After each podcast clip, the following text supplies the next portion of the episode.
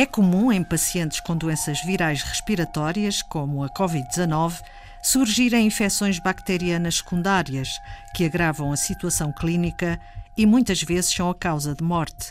Explica Silvio Santos, que investiga sobre estes casos no SEB, Centro de Engenharia Biológica da Universidade do Minho.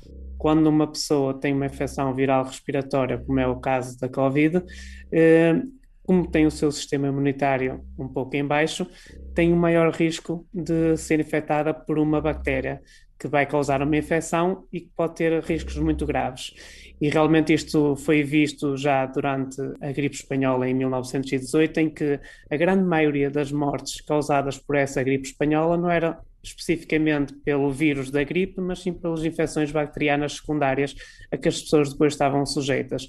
Isto aconteceu também durante a, pandemia da gripe em 2009 e o caso da Covid-19 não é uma exceção, porque também é uma infecção viral respiratória e, como tal, aumenta também o risco para infecções bacterianas secundárias. Normalmente recorre-se aos antibióticos para tratar estas infecções. O grande problema que existe é que nós, para administrarmos um antibiótico, o correto seria nós conseguirmos identificar qual é a bactéria que está a provocar a infecção.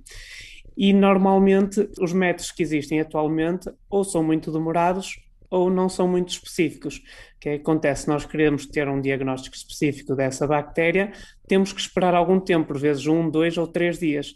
E esse tempo em que nós estamos à espera para administrar um antibiótico, em que queremos identificar a bactéria para poder administrar o antibiótico correto, é um tempo em que o paciente está a piorar. O que se faz normalmente, e por prevenção, é administrar antibióticos de largo espectro.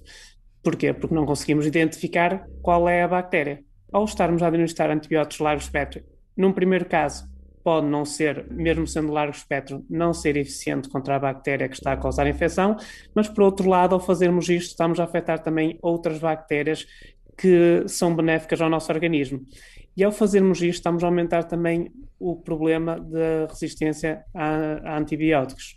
Ou seja, existem muitas bactérias que vão estar sujeitas a este antibiótico que vão criar resistências e que depois vão passar estas resistências a outras bactérias são patogénicas. E o grande problema que temos aqui é que nós continuando a passar uh, resistências a outras bactérias, vamos chegar ao ponto em que estávamos antes de existirem os antibióticos. Ou seja, uma pequena infecção com uma bactéria normal poderá provocar a morte. Atualmente, a resistência aos antimicrobianos, aos, aos antibióticos, é a segunda maior causa de morte em todo o mundo. É, pois, muito importante identificar a bactéria que está a causar a infecção de uma forma muito rápida para se poder administrar o antibiótico correto. E é este o trabalho que Silvio Santos prossegue. Pertenço ao grupo do Centro de Engenharia Biológica que estuda os bacteriófagos, ou seja, biotecnologia de bacteriófagos. E o que é que é isto dos bacteriófagos? Os bacteriófagos são vírus, só que ao contrário destes vírus, como o da Covid-19, são vírus que infectam apenas bactérias, não têm qualquer efeito sobre os humanos ou sobre os animais ou até sobre as plantas. E a grande vantagem daquilo que nós temos vindo a estudar dos bacteriófagos é que eles são muito específicos para as bactérias, ou seja, eles são capazes de infectar uma determinada espécie de bactéria, mas não outra. E o meu estudo, neste caso, a minha, a minha área de investigação, tem-se focado uh, de que forma é que estes vírus conseguem ser específicos e o que é que permite essa especificidade. E aquilo que temos visto é que essa especificidade é determinada por algumas proteínas que esses vírus têm, que fazem parte da estrutura do vírus. Então, Sim. aquilo que eu tenho vindo a estudar é quais são as proteínas e de que forma é que elas são específicas. Para quê? Quando nós conseguimos determinar, identificar estas proteínas, nós depois podemos utilizá-las para fazer a identificação das bactérias que estão a causar infecções no organismo. Ou seja, utilizamos aquela proteína como forma de identificarmos a bactéria. A identificação da bactéria específica é feita através de uma tecnologia inovadora. Atualmente, o que estamos a fazer é que estas proteínas nós conseguimos produzi-las acopladas a uma proteína que é fluorescente. Ou seja, nós temos aqui uma proteína maior que é composta uma parte pela proteína de ligação do bacteriófago, que nos permite a identificação, que se liga à bactéria, e por outra proteína que está junta, que é uma proteína que tem uma cor fluorescente.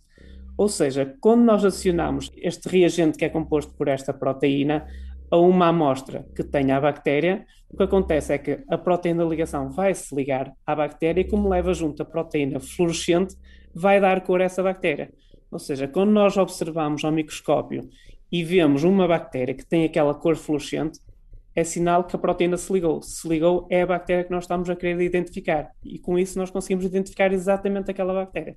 A investigação de Silvio Santos é financiada pela FCT, Fundação para a Ciência e Tecnologia, e realizada em colaboração com o Hospital e o Centro Clínico Académico de Braga, que estão a fornecer estirpes associadas à doença Covid-19. Para nós comprovarmos que a nossa proteína consegue identificar estas bactérias. Nós já vimos que estas bactérias são identificadas pela nossa proteína, já temos um, um, grande painel de bactérias, mas neste momento nós estamos a testar aquelas que estão associadas à Covid, ou seja, para comprovarmos e para confirmarmos que realmente conseguimos detectar estas bactérias.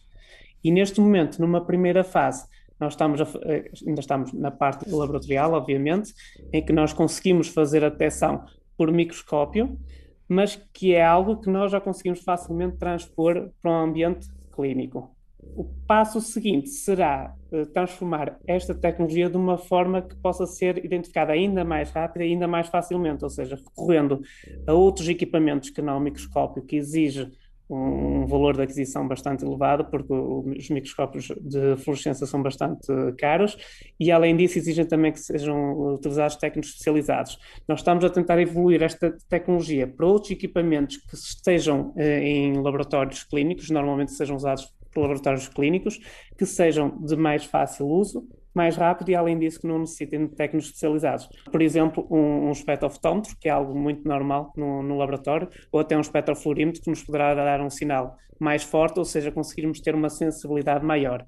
E não é necessário termos técnicos especializados para, para fazer este tipo de análises. Dado que vivemos numa situação pandémica, é urgente ter esta tecnologia a funcionar. E a previsão que nós temos é de termos este estudo terminado eh, por volta do verão. Obviamente, depois há algumas coisas que ainda terão que ser afinadas, mas em princípio queremos ter eh, o, projeto terminado até ao fim do verão. E isto é uma das preocupações também que existe neste tipo de projetos FCT, que se chama mesmo Research for COVID, em que se pretende sejam projetos bastante rápidos para ainda conseguirmos dar o nosso contributo para tratar a Covid-19 ou, ou os riscos que existem associados à Covid-19. Fazer um diagnóstico rápido das infecções bacterianas secundárias que permita ao Serviço Nacional de Saúde uma resposta melhor aos pacientes com Covid-19. É o objetivo de Silvio Santos, fruto de um trabalho científico há vários anos. E isto é uma, uma das grandes importâncias da ciência, é nós estarmos preparados, irmos fazendo investigação para estarmos preparados para algo que poderá surgir a qualquer momento. E o nosso objetivo aqui foi esse. Nós já estudámos há algum tempo formas de detectar bactérias através destas proteínas dos bacteriófagos e neste momento conseguimos adaptar de forma a identificar as bactérias que têm um risco uh, maior e que têm, causam problemas maiores, neste caso da, da Covid-19, que, que está a ter um impacto tão grande na nossa sociedade. Silvio Santos, investigador no SEB, Centro de Engenharia Biológica da Universidade do Minho, autor do projeto para identificar as bactérias através de uma tecnologia inovadora que provocam infecções em pacientes com doenças virais respiratórias, como é o caso da Covid-19.